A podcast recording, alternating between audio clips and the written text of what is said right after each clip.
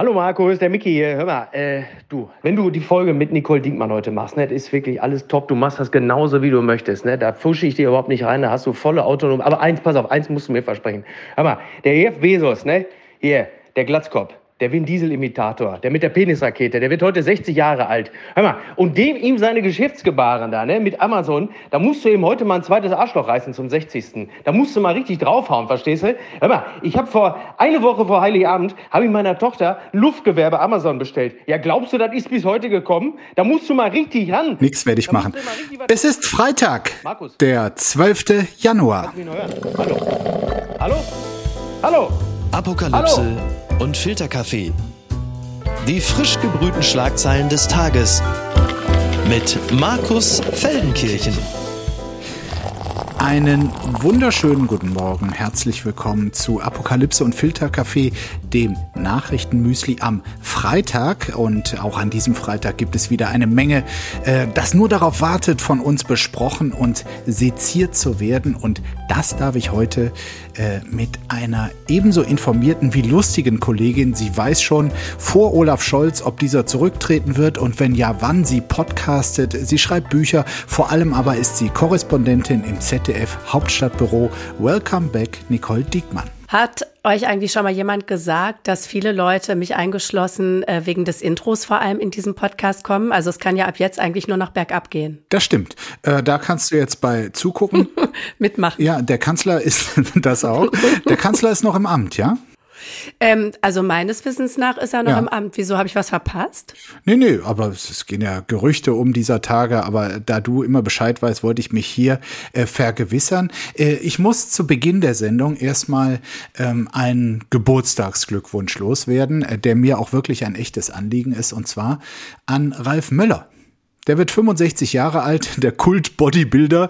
Äh, er geht damit quasi in Rente, macht man ja in der Regel mit 65. Und das bedeutet dann auch, wenn der in Rente geht, der einzige noch aktive Promi-Bodybuilder aus Recklinghausen ist jetzt ein gewisser Mickey Beisenherz, jener Mann, der seit Jahren vor allem für seine Muskeln geschätzt und geliebt wird. Also alles, alles Gute, Ralf Möller. Auch von dir, Nicole?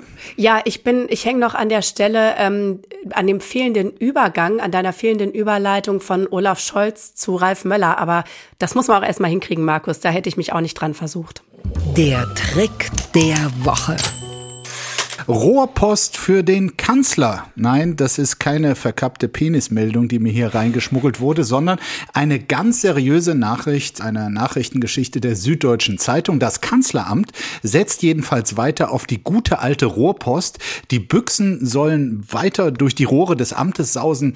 Trotz Digitalisierung verteidigte Olaf Scholz ihre Nutzung mit dem Argument der Vertraulichkeit und Schnelligkeit. Pro Monat würden heute rund 1000 Sendungen per Rohrpost bewegt, betonte ein Regierungssprecher. Dabei handelt es sich in der Regel um eilige Vorgänge, die nicht elektronisch oder per Hausbotendienst weitergeleitet werden können, zum Beispiel weil sie der Geheimhaltung unterliegen oder im Original unterschrieben werden müssen. Deshalb sei eine Ablösung des Systems derzeit nicht vorgesehen. Die Rohrpost hat 36 Stationen dort im Kanzleramt und eine Länge von rund 1300 Meter vom Kanzler über Referatsleiter bis zum Ostbeauftragten. Da sind alle wichtigen Mitarbeiter vernetzt und der Unterhalt dieser Kanzleramtsrohrpost, der kostet 15.000 Euro im Jahr. Olaf Scholz habe ich hier gelernt, ist standesgemäß äh, zu erreichen über die Rohrpost Nummer eins, klar. Du sagst, trotz der Digitalisierung bleibt man diesem Rohrpostsystem treu.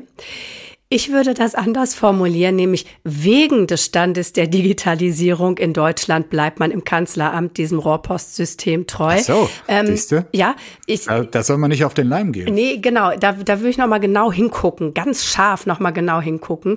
Ähm, mhm. Das Kraftfahrtbundesamt, so hat, glaube ich, mein Jahr, mein Nachrichtenjahr angefangen mit der Meldung, sperrt digitale Autozulassungen für ganz viele Städte und Kreise.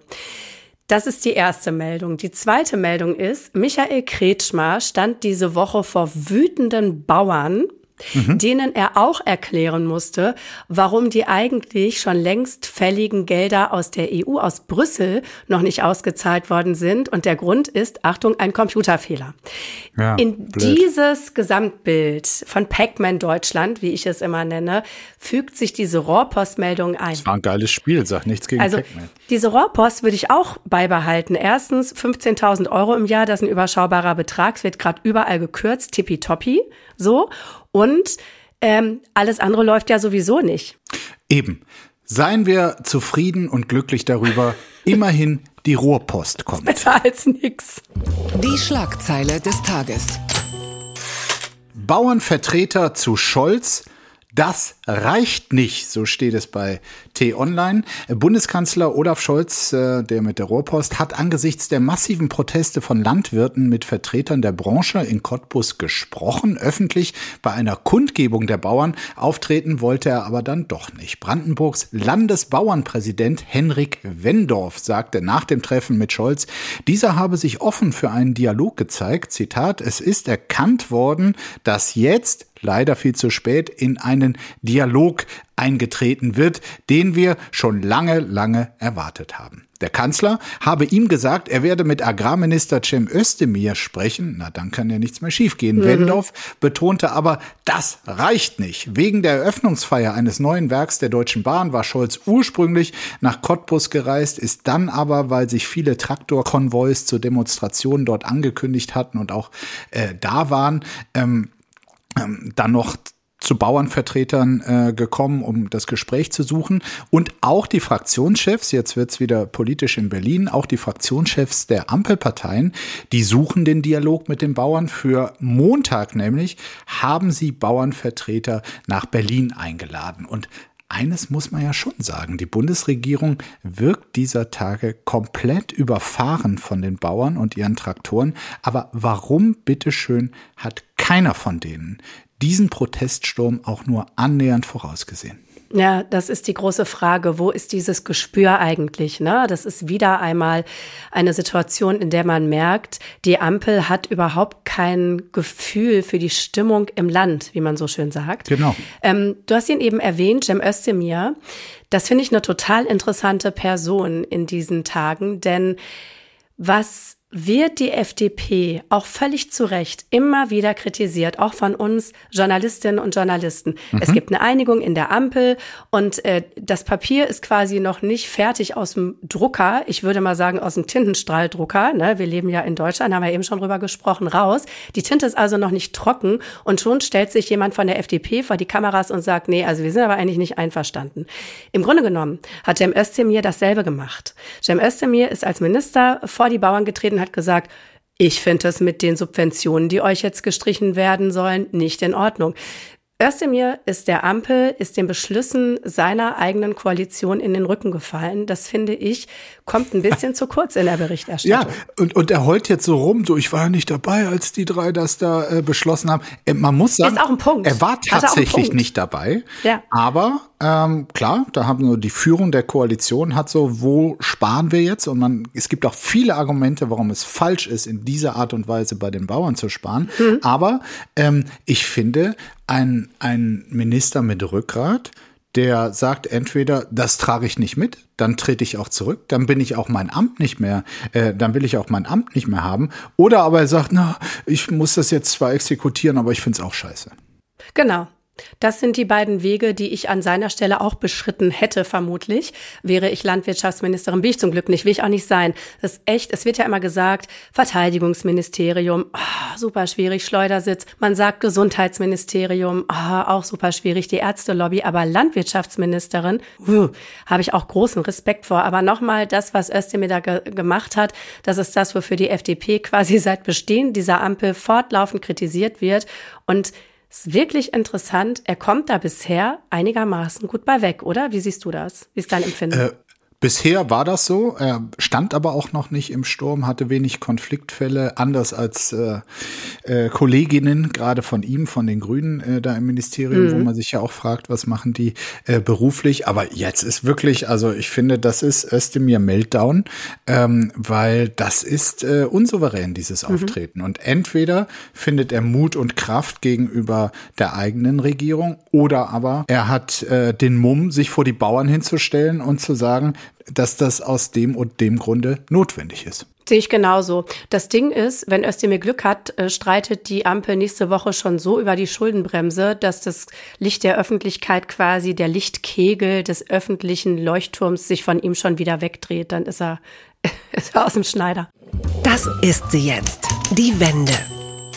Drohen uns amerikanische Verhältnisse, so ist ein Kommentar im Tagesspiegel überschrieben von dem Kollegen Hans Monat. Und in diesem äh, Kommentar ist ein, ja, eine Art Ausweg äh, skizziert für Olaf Scholz. Äh, gefordert, äh, schreibt Hans Monat, wäre ein echter Neustart, und zwar von ihm, dem Kanzler, Zitat, den galoppierenden Vertrauensverlust seiner Regierung kann er nur durch einen Befreiungsschlag stoppen.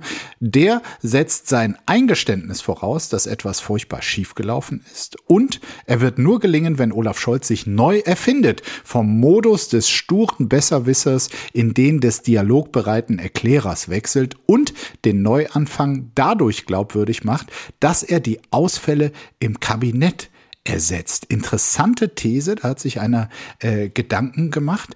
Ähm, glaubst du, das könnte etwas sein und gleich angeschlossen die Frage, wer sind denn die Ausfälle im Kabinett für dich, die dann ersetzt werden müssten? Fangen wir mal mit der einfacheren und ähm, wir sind ja gerade beide in Berlin und haben hier Blitzeis, nicht so glatten äh, Frage an. Ja. Ähm, Pass auf. Wie soll denn das ne? gehen? Wie, wie, soll denn das gehen, ähm, dass Olaf Scholz plötzlich ein ganz anderer wird? Und wie soll das denn gehen?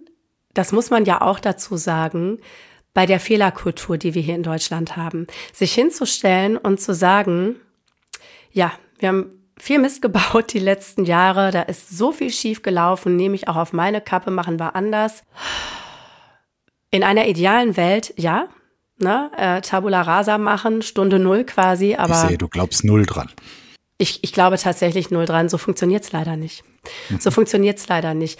Ich erinnere mich noch, ähm, wie sich Angela Merkel hingestellt hat und diese sogenannte Osterruhe einkassiert hat. Mhm. Da gab es nicht nur Beifall für, da gab es Beifall von denen, die ihr sowieso immer applaudiert haben. Und es gab von denen, die sie weghaben wollten. Die Ampel muss weg, hieß ja mal Merkel muss weg. Es ist ja ähm, ersetzt worden mittlerweile einfach nur. Ähm, die sie weghaben wollten, haben das mit großer Häme begleitet. Und ich glaube, so würde das auch laufen. Und dafür ist es, fürchte ich, ähm, zu spät. Denn ähm, in wie viele Monaten? In neun Monaten sind Wahlen im Osten. Mhm. In acht Monaten sind Wahlen im Osten. Ähm, und nächstes Jahr ist Bundestagswahl. Man wird jetzt immer mehr in den Wahlkampfmodus schalten. Vorher haben wir im Juni auch noch Europawahlen. Man wird so mit sich beschäftigt sein, man wird so ähm, mit Programmen beschäftigt sein, mit Auftritten, mit Inhalten, mit Kandidaten. Ähm, nee, das äh, würde ich tatsächlich mal denken, dass der Zug ist abgefahren. Um auch mal beim anderen Thema dieser Woche kurz zu sein, bei der Bahn, äh, die ja auch ein Riesenproblem ist. Das, nein, ich glaube da nicht dran. Ich würde gerne, Markus, ich würde wirklich gerne, ähm, weil ich glaube, dass diesem Land, das vor einem Jahr noch über Gasspeicher ähm, diskutiert hat und aufmerksam die Gasspeicherstände beobachtet hat, und jetzt auf die Dichte des Nervenkostüms achten muss, das würde uns allen gut tun, wenn mal Entspannung eintreten würde ein bisschen und Zuversicht. Das ist, glaube ich, für alle total wichtig. Aber nee, kann ich mir nicht vorstellen. Zwick mich bitte mal. Völkermordanklage gegen Israel, schwerer Vorwurf mit Folgen, fragt die Tagesschau. Südafrika beschuldigt Israel, im Gazastreifen einen Völkermord zu begehen. Die südafrikanische Regierung hat deshalb eine Klage beim Internationalen Gerichtshof äh, erhoben, über die aktuell in Den Haag verhandelt wird. Äh, Südafrika zitiert in der Anklageschrift israelische Politiker und Militärs, die die Palästinenser als, Zitat, menschliche Tiere bezeichneten und den Gazastreifen so wörtlich vom Erdboden tilgen wollen. Expertinnen und Experten schätzen die Chance der Klage aber recht niedrig ein. Immerhin habe die Hamas ganz klar Israel angegriffen und Israel agiere nun im Rahmen seines Rechts auf Selbstverteidigung. Gestern hat Südafrika seine Anklage argumentiert. Heute bekommt Israel die gleiche Redezeit vor Gericht. Das Land hat ein großes Anwaltsteam zusammengestellt, um auf die Vorwürfe zu reagieren. Ja, es ist hier wirklich eine große Debatte gerade in den politischen Feuilletons äh, wird sie geführt, was das Wort Genozid eigentlich bedeutet und ob es nicht viel zu oft heutzutage falsch benutzt wird, aus taktischen Gründen, um staatliche Akteure und deren Handeln zu diffamieren, als politischer Kampfbegriff sozusagen. Und wir erinnern uns an die Autorin Mascha Gessen, äh, die das, äh, was in Gaza geschieht, mit dem Holocaust verglichen hat, äh, den unumstrittensten Genozid der Weltgeschichte. Also da gab es auch die Debatte, es sollte ja dann ein Preis verliehen werden, unter anderem von der Heinrich-Böll-Stiftung. Die hat aber so ein bisschen kalte Füße bekommen und wollte das dann nicht mehr ganz so feierlich äh, gestalten. Also das ist das große Thema.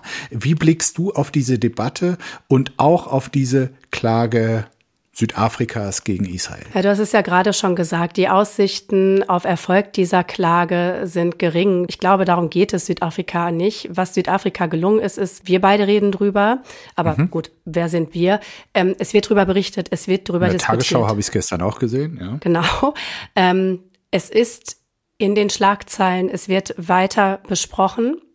Äh, man muss dazu wissen, dass Israel die Apartheid-Politik in Südafrika unterstützt hat. Ja, fand ich auch interessant vor dem Hintergrund. Ja. Also das hat auch einen Grund, warum Südafrika diese Klage jetzt erhebt. Sieht nach ja? einer kleinen Racheaktion aus? Vielleicht ist es das, vielleicht ist es das nicht. Ähm, aber dieser Nahostkonflikt ist, ähm, es gibt so eine Faustformel, je näher man dran ist, desto weiter ist man entfernt von einer Idee, wie der überhaupt irgendwann mal zu lösen sein könnte, wie eine Lösung aussehen könnte. Mhm. Ähm, und das Problem ist, die USA befinden sich gerade quasi im Vorwahlkampf. Also gut, Trump hastet jetzt noch von Gerichtstermin zu Gerichtstermin, aber ähm, Joe Biden wird irgendeinen Herausforderer aus den Reihen der Demokraten haben. Niemand. Davon kann man ausgehen. So, ja. davon sollten wir mal ausgehen.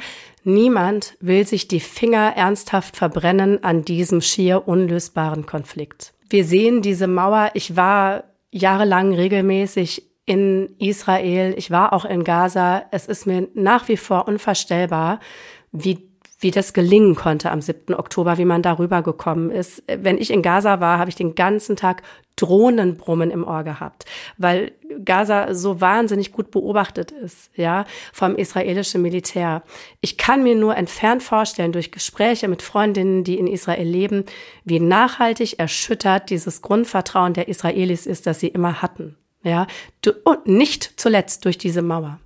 Es ist wahnsinnig verfahren. Ähm, und das ist ein Konflikt, der leider auch in hm. dieses Schwarz-Weiß-Denken, diese 280 Zeichen Unterkomplexität, die unsere Kommunikation immer mehr auszeichnet, passt. Also es ist kaum möglich, diesen Konflikt in Graubereichen zu diskutieren. Und das wird immer unmöglicher. Es ist so wahnsinnig verhärtet. Hm.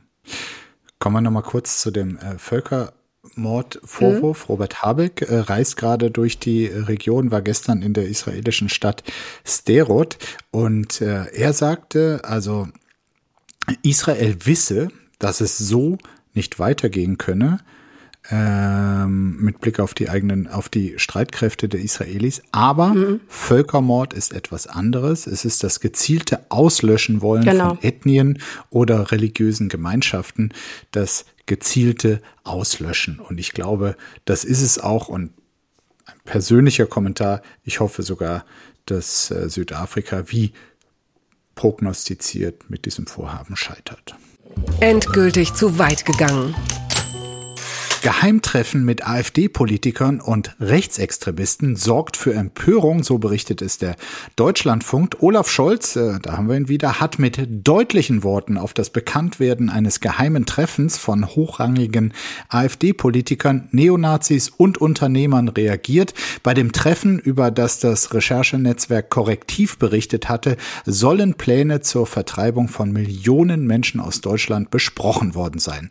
Wer sich gegen unsere freiheitliche demokratische Grundordnung stellt, ist ein Fall für unseren Verfassungsschutz und die Justiz, schrieb Scholz auf der Plattform X, dass wir aus der Geschichte lernen, das ist kein bloßes Lippenbekenntnis, das betonte er auch noch. Ja, Korrektiv hatte über ein Treffen in Potsdam äh, berichtet im November 23, bei dem teils radikale Thesen zur Migrationspolitik diskutiert worden sind.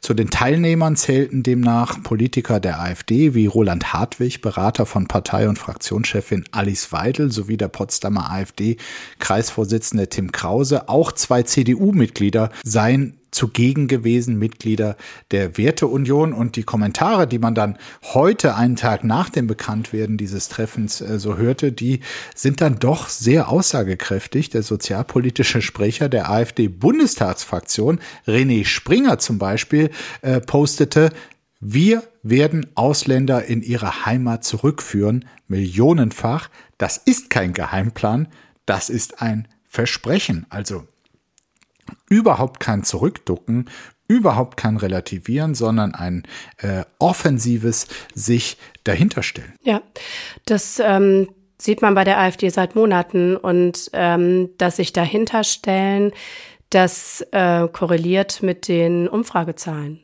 Es schadet ihnen ja nicht. Aber ich habe hier eine Pressemitteilung der AfD mhm. und zwar von Donnerstagabend und darin heißt es, Achtung, das ist mein Lieblingspunkt Nummer zwei, die offenbar auch anwesenden AfD-Mitglieder, das ist schon mal das Erste, das sind nicht nur AfD-Mitglieder, sondern das sind zum Teil hochrangige AfD-Funktionäre, also Roland Hartwig ist der persönliche Referent von Alice Weidel, von der Parteichefin, mhm. hatten als Privatpersonen teilgenommen. Keiner der Betreffenden konnte daher für unsere Partei sprechen. Ja, das ist ja nicht so schlimm. Also zuhören reicht ja schon. Dann ist ja alles gut. Ja, ich denke auch, das ist äh, alles eine Ente. Erstens, dass die AfD sich dann doch äh, bemüßigt fühlt, eine Pressemitteilung rumzuschicken, zeigt, ähm, das gibt dann doch ähm, anscheinend ein paar Stimmen noch in der Partei, die sagen, äh, Moment. Die Frage ist, ob die sagen, ah, blöd, dass jemand von uns da war, oder aber ob die sagen, ah, doof, dass es rausgekommen ist. Ne? Äh, das ist ja immer die große Frage. Ähm, das zweite vermute ich. Ja, und ähm, zu, zu behaupten, also sich in die ja wirklich sehr billige Ausrede zu flüchten, zu sagen, naja, die waren als Privatpersonen da. Es zieht halt diesmal nicht das übliche ähm, Erklärungsmuster. Normalerweise sagt die AfD entweder, ja, Einzelfall, sich da mit Identitären zusammen hinzusetzen, mit Geldgebern zusammen hinzusetzen. Die Identitären als eine der Vorfeldorganisationen, mit denen die AfD ja eh gerne zusammenarbeitet. Das ist ein alter Hut, auch wenn es einen Unvereinbarkeitsbeschluss gibt, der ist das Papier gar nicht wert, auf dem er steht. Es kommen immer wieder äh, Mitarbeiter, auch von AfD-Bundestagsabgeordneten raus, die der identitären Bewegung angehören. So, das ist das eine. Und ähm, das andere Erklärungsmuster ist immer, das sind irgendwelche wild gewordenen Hinterbänkler. Wir können hier auch nicht jeden in der Partei kontrollieren. Okay, fair enough. Aber also den persönlichen Referenten von Alice Weidel, ähm, eine Bundestagsabgeordnete, also ne, da reden wir jetzt mal in einer anderen Liga. Also versucht man jetzt diesen Trick und sagt, ja, ja gut, äh, gespaltene Persönlichkeiten. Privatperson. Genau, Privatperson. und ich sag mal so, jemand, der als Privatperson zu so einer Veranstaltung geht, der kann doch als Politiker eine ganz andere Position vertreten. Mag ist auch völlig logisch. Im Grunde genommen ähm, sind das alles Freunde von Pro Asyl. Mhm. Also das ist natürlich ja. völliger Quatsch. Es geht mir da ähnlich wie dir. Ich lasse mich ungern äh, verarschen. Ja. Es ist ja jetzt dieses, dieses Wort Remigration. Darüber wird ja jetzt immer wieder gesprochen. Und es ist ganz klar das Ziel der AfD, dieses ja eigentlich harmlos klingende Wort in unseren Diskurs quasi einzuschleusen, um auch das, was dahinter steckt, salonfähiger zu machen. Genau. Und was steckt dahinter? Die millionenfache Deportation von Menschen. Also Deportation, das ist, danke. Genau. Danke, das gut, dass du sagst. Ja. Eine Wiederbelebung quasi des Madagaskar-Plans genau. der, Hit der Hitler-Nazis sozusagen. So ist es. Diesmal eben von den quasi Höcke-Nazis. Mhm. Äh, damals sollten alle Juden nach Madagaskar äh, gebracht werden. Heute alle mit Migrationshintergrund irgendwo hin. Äh, auch die mit deutschem Pass. Also das ist Teil äh, dieser äh, verqueren Logik. Und ähm, der Madagaskar-Plan, der wurde dann bekanntlich durch den Vernichtungsplan ersetzt, äh, der auch in einer Villa bei Potsdam gefasst wurde, bei der sogenannten Wannsee-Konferenz. Ja, es ist ähm, einmal mehr rundet sich das Bild ab. Die unbequeme Meinung.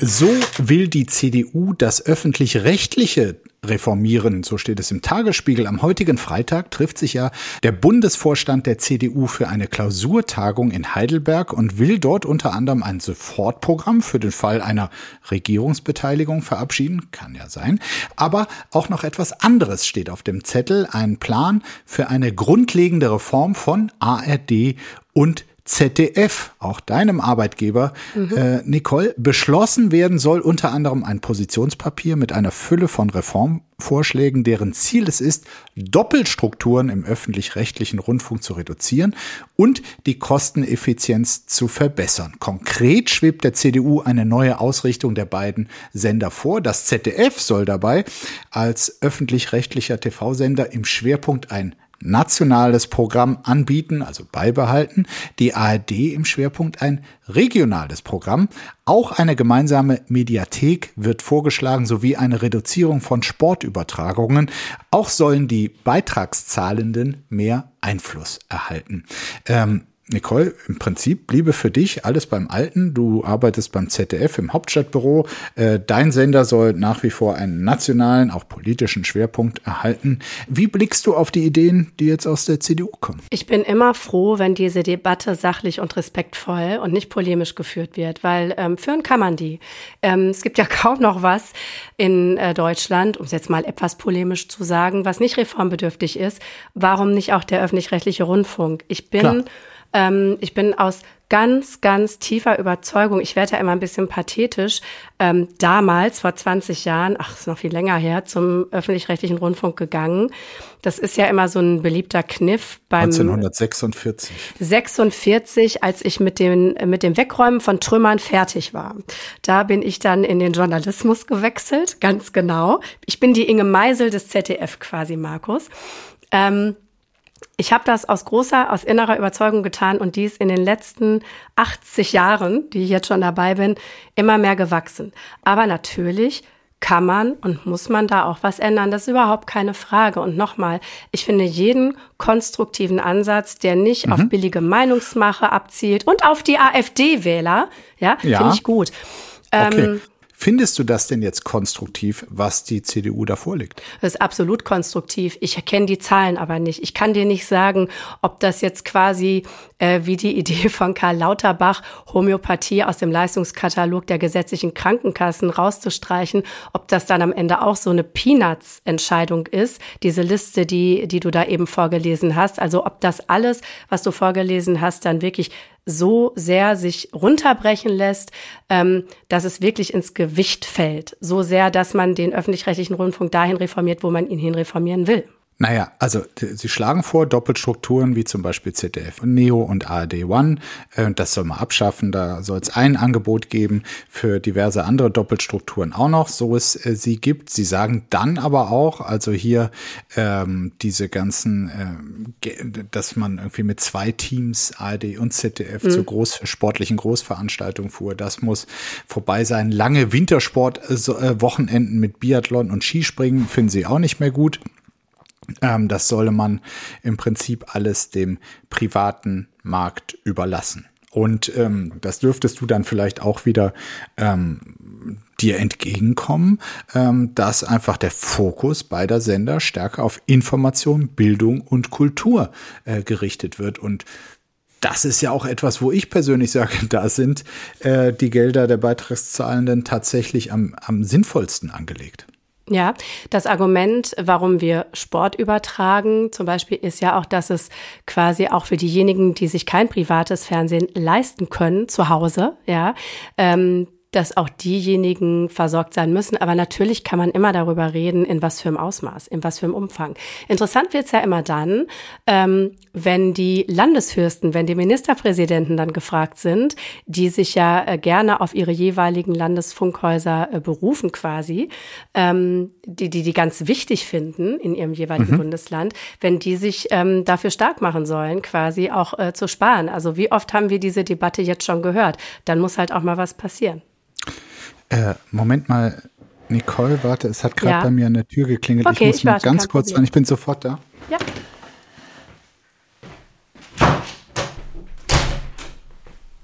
Ja, hallo? Ach, hallo, ja. Ach, das ist ja nett, ja super, gerne. Danke. Ja, ja, das können Sie hier lassen, das ist kein Problem. Alles klar, vielen Dank, tschüss.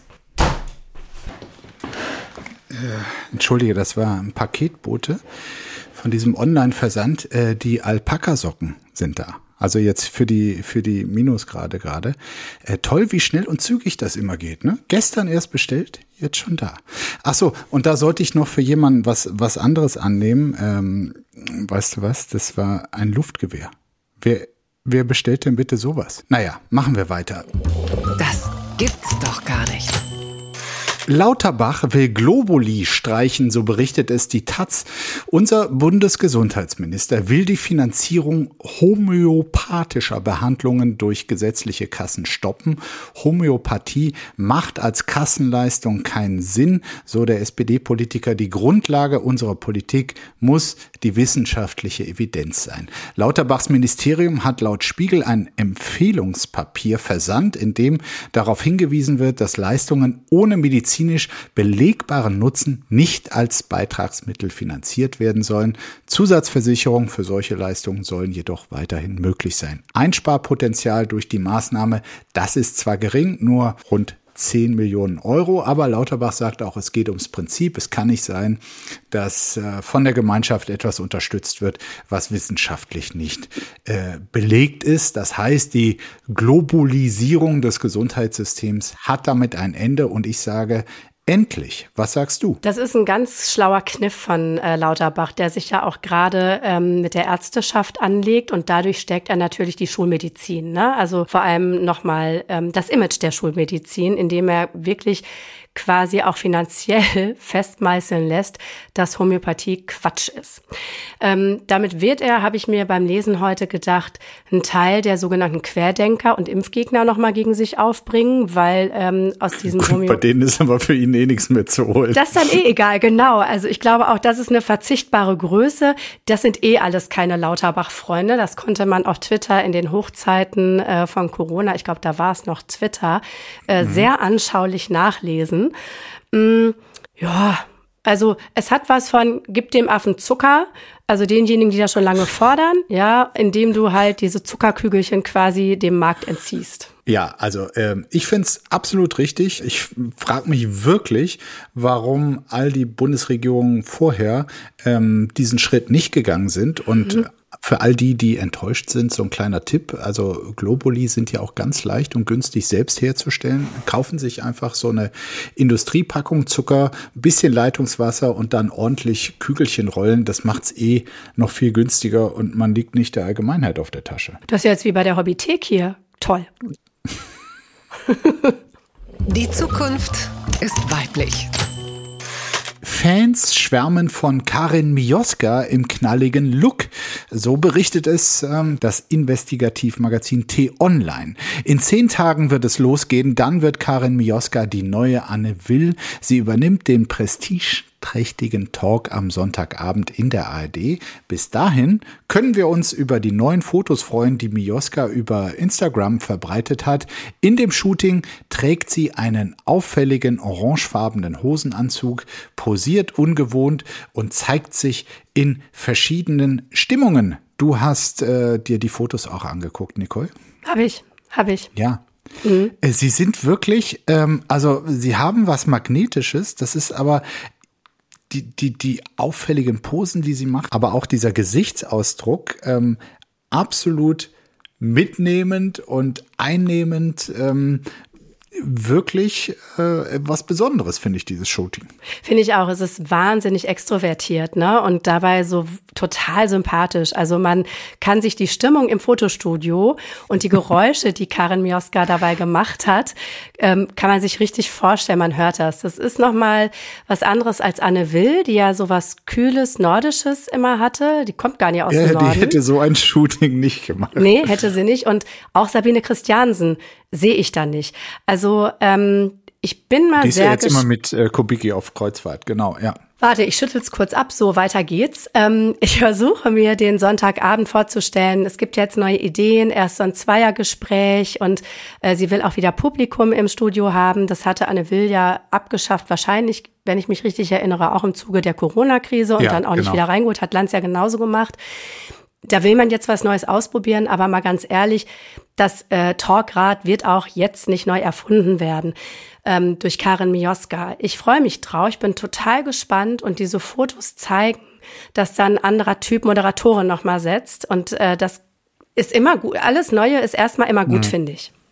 Ich finde auch, also äh, hätte man es nicht eh geahnt, die Fotos sind quasi ein Beleg dafür, dass da jemand ist, der ganz viel Energie hat, mhm. der offenkundig auch Lust auf was Neues hat und deshalb habe ich persönlich tatsächlich auch Lust äh, auf diese Sendung. Am 21. Januar, äh, übernächsten Sonntag, geht es los und äh, ich vermute mal, wir beide schauen zu. Und wir drücken die Daumen für einen guten Start, oder? Genau, das machen wir. Nicole, wie schwer fiel es dir die letzten Tage, nicht in Züge der Deutschen Bahn zu steigen? Mir fiel es absolut leicht. Ich war nämlich mhm. krank. Man hört es noch ein bisschen. Ich höre es nicht. Du hörst, ich bin ein bisschen heiser. Ähm, aber das ist nichts im Vergleich zu gestern. Ähm, da klang ich wirklich wie Inge Meisel und zwar Inge Meisel aktuell. Ähm, ich hatte ein unheimlich interessantes Gespräch mit meiner Nachbarin ein paar Tage vor Weihnachten. Da habe ich nämlich erzählt, dass ich in meine ostwestfälische Heimat fahre und habe gesagt, ich fahre natürlich mit dem Auto. Ich wäre nicht bescheuert, ich verlasse mich nicht auf die Bahn, selbst wenn die pünktlich fährt und die Reservierungen nicht aufgehoben sind. Irgendwas wird schief gehen, im Zweifel ist die Heizung kaputt oder wir halten auf freier Strecke oder es kommt alles zusammen. Daraufhin sagt meine Nachbarin, die Französin ist und die französische Bahn wird von uns ja immer so gelobt, ne? Man braucht ja eine Reservierung, man kommt ohne gar nicht rein und so weiter. Meine Nachbarin sagt, oh la la, ja, ich fahre zu meinen Eltern. Ich würde niemals mit der Bahn fahren in Frankreich, denn die streiken, ohne vorher Bescheid zu sagen, und die streiken auch knallhart an Weihnachten. Denen ist halt alles egal. So, äh, ja, ja, ähm, davon will offenbar auch äh, GDL-Chef Klaus Weselski äh, lernen, den ich diese Woche ähm, äh, interviewen durfte für den Spiegel. Er hat nämlich angekündigt, also jetzt so unbefristete Streiks, so de, wovor alle Angst haben, das äh, sei gar nicht so interessant, sondern äh, er sei jetzt fasziniert von Wellenstreiks. Und das ist, glaube ich, genau das. Also, dass quasi auch die GDL von den Franzosen lernt. Äh, Wellenstreiks sind unangekündigte Streiks, immer mal hier und mal da und man kann sich nur nicht mal darauf einstellen. Ich finde ja, in Zeiten, in denen wir viel über Fachkräftemangel sprechen, wird Weselski nicht genug gehuldigt.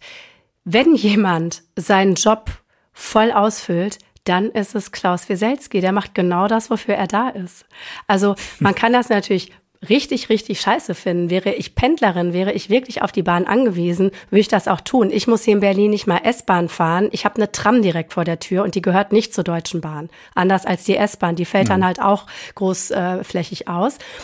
Aber trotz alledem, also Klaus Wieselski macht das ja nicht, damit ihn alle Leute lieb haben.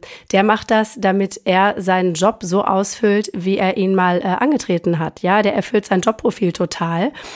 Und ja, dass äh, so jemand ist halt in der Position, von der er genau weiß, er hat die Macht und die nutzt er aus. Sonst wäre er auch ein schlechter Gewerkschafter. Du, das würde ihn sehr freuen, was du hier äh, gerade gesagt ja, hast. Äh, jedenfalls, auch. sein Streik geht heute Abend um 18 Uhr zu Ende. Dann rollen die Züge wieder, hoffentlich alle.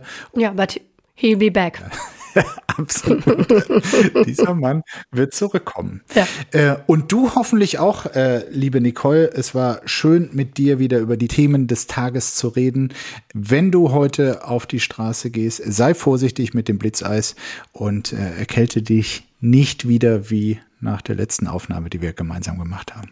Ich versuch's. Hat Spaß gemacht. Vielen Dank. Einen schönen Tag dir. Danke dir auch. Markus, du, äh, ich bin's nochmal. Also mach, was du meinst. Ne? Also ist doch völlig klar. Mach, wie du denkst. Ich hoffe, du hast eine schöne Sendung. Ich will mich da auch gar nicht weiter ein. Ich wollte nur sagen, Ralf Möller wird heute 65 Jahre alt. 65 Jahre alt. Kennst du auch Ralf Möller, ne? In Gladiator. Seine Rolle Gluteus Maximus, Bürger Roms, Einigkeit und Recht und Freihandel. Kennst du doch. 65 Jahre alt. Das heißt, er geht jetzt in Rente. Das bedeutet, ich bin der einzige noch aktive Promi-Bodybuilder aus Recklinghausen. So, das, ja, das wollte ich nur sagen. Also, äh, viel Spaß. Tschüss. Apokalypse und Filterkaffee ist eine Studio Womans Produktion mit freundlicher Unterstützung der Florida Entertainment. Redaktion Imre Balzer. Executive Producer Tobias Baukage. Produktion Hanna Marahiel. Ton und Schnitt Niki Franking. Neue Episoden gibt es täglich. Überall, wo es Podcasts gibt.